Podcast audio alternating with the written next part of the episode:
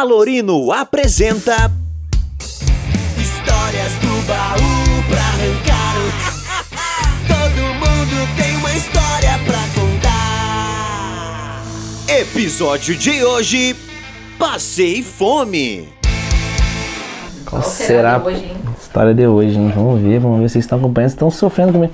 Eu acho que vou balançar um pouquinho aqui, ó. Passei. Aqui vai ser tenso, hein? Qual será? Meu Deus. É do papel azul. Passei fome. Ai!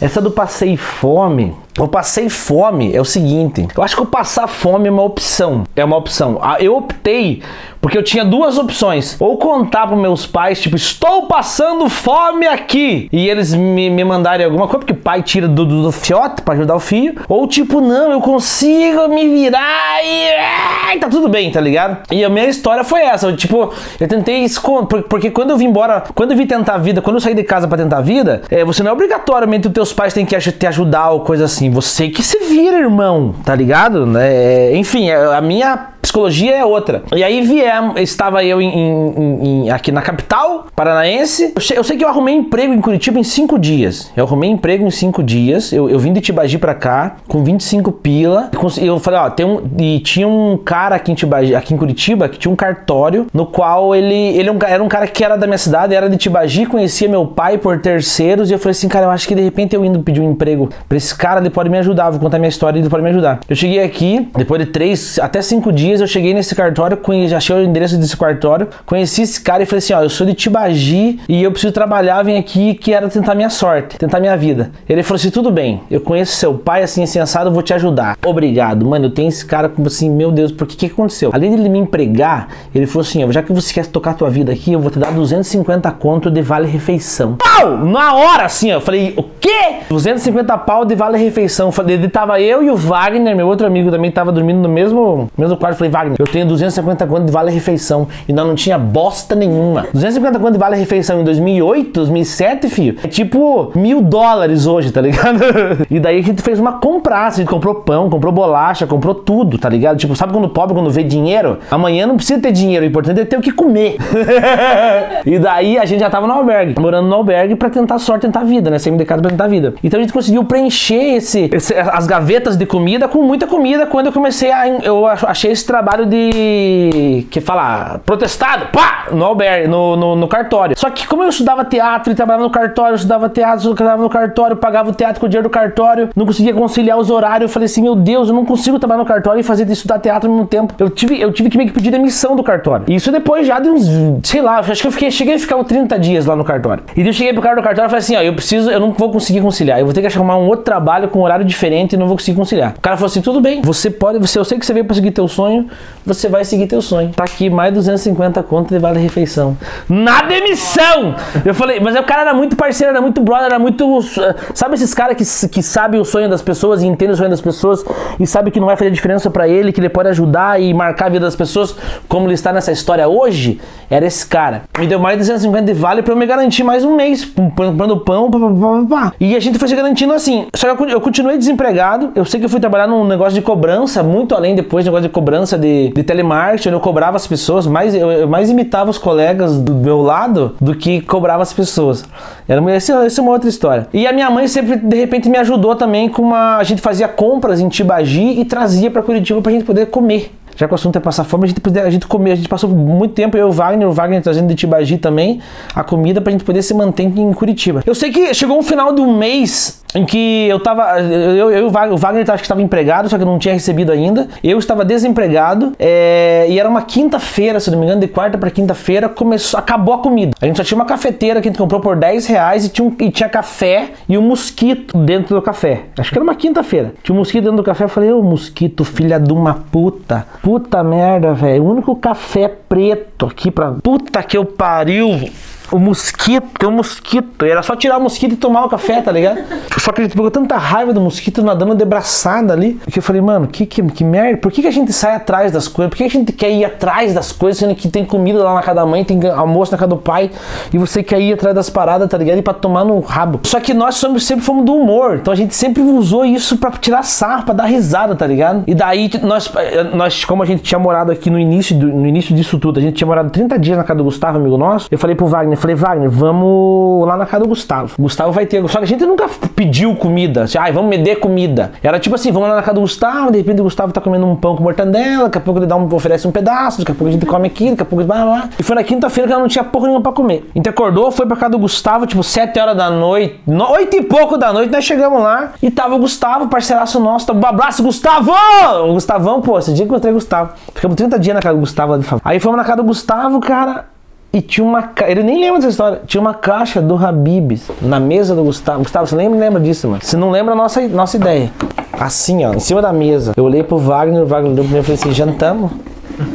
Vamos sair daqui jantado, filho. Só que o Gustavo, super educado, que sempre foi, é nos recebeu na casa, nos recebeu na sua sala, nos recebeu em tudo ali, sem saber que nós estava cagado de fome. Ele achou que nós fomos na casa dele visitar ele. E a gente ficou olhando para aquela caixa de Habibs e o Gustavo ficou olhando para nós, nós ficamos naquela do Habibs e o Gustavo olhando para nós. Na nossa cabeça eu falei, nós estava assim, tipo, porra, mano, você não vai oferecer uma porra de uma janta para nós aí, irmão.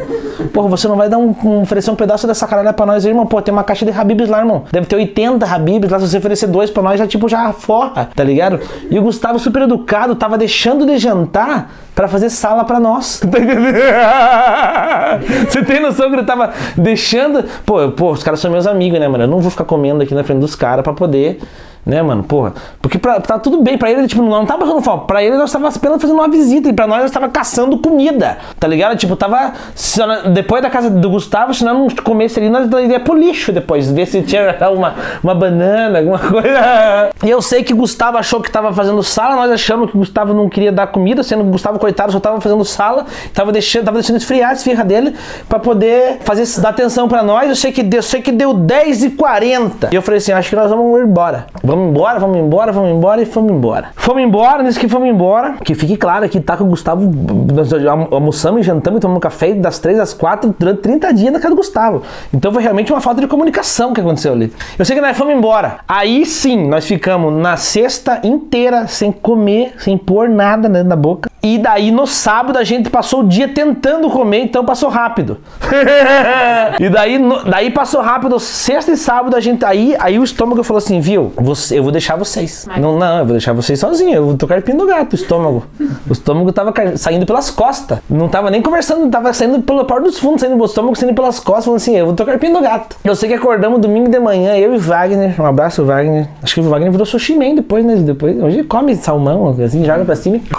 Domingo domingo de manhã acordamos e a gente pegou e falou assim, cara, que, como é que a gente vai fazer? O que a gente vai comer? Tá tudo fechado, é domingo de manhã, velho. O que, que tem? Tem restaurante que tal. A gente acordou e falou assim, mano, vamos dar um rolê, vamos dar um rolê. Dois dias já sem comer. Aí eu senti dor, dor de fome. Dor de dor, de doer.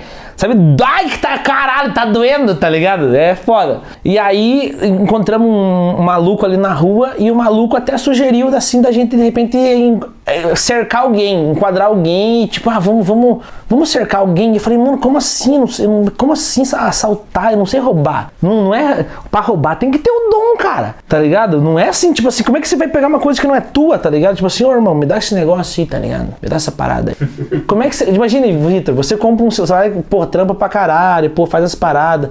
Aí você vai na loja, compra um, um Samsung S10. Tá ligado? Aí num domingo de manhã você acorda, pô, tá fazendo um story, daqui a pouco tá saindo, ele vai comprar um frango assado. Aí chega um cara e fala, ô, me dá esse negócio, me dá esse, esse, esse, esse teu celular pra mim.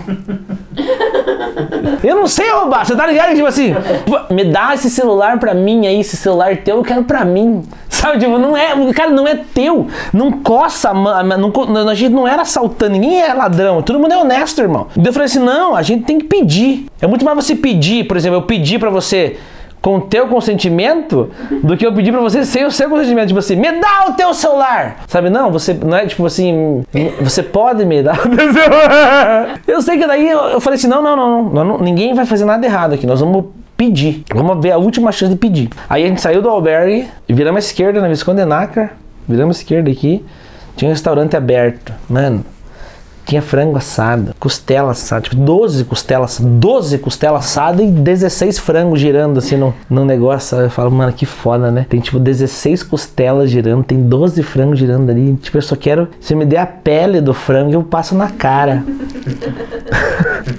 Sabe?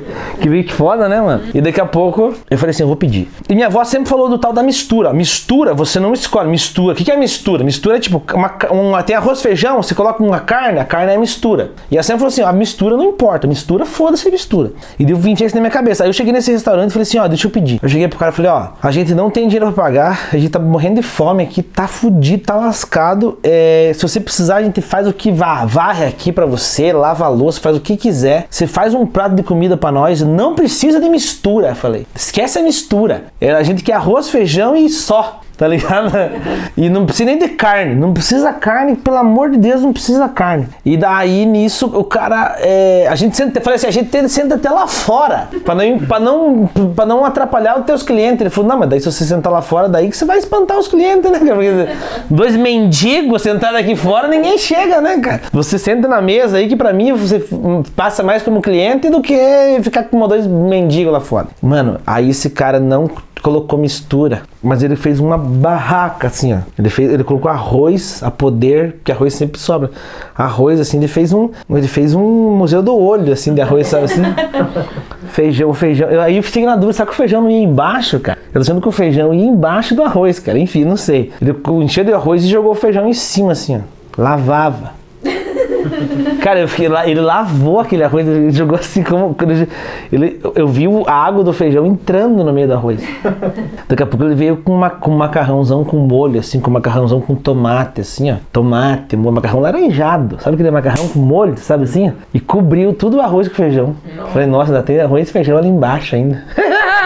Você comeu o macarrão inteiro, ainda tem arroz e feijão. E daqui a pouco esse cara pegou salada. Ele foi ele serviu, né? Pegou pepino, berinjela. Eu odiava berinjela. Olhei e falei, picanha, aquilo é picanha, né? picanha, picanha, picanha. Berinjela, cenoura, pepino, alface, tomate, tudo que era verde, ele colo- coloca num canto, porque a salada você não espalha? A, a salada tem um canto especial pra ela. A tomada com um canto especial pra ela. Mas eu, mas eu almocei. Eu, o Wagner, a gente almoçou. Eu acho que assim, Parece que eu fazia amor com a comida. Sabe? Porque, tipo, porque é isso, velho. É, é- é- a gente come muito rápido na vida da gente. Ah, atropela tudo e tal. E no momento em que eu senti falta, no momento que eu não tinha mais, que eu vi, velho. Daqui a pouco, quando eu achei que não tinha mais esperança, esse caboclo me chega com um filé desenhado. Na régua, na régua. Filé na régua. Não, na régua. Assim, ó. Um filé sete, assim, ó. E um ovo com a gema mole Não. escorrendo em cima do filé e cebola.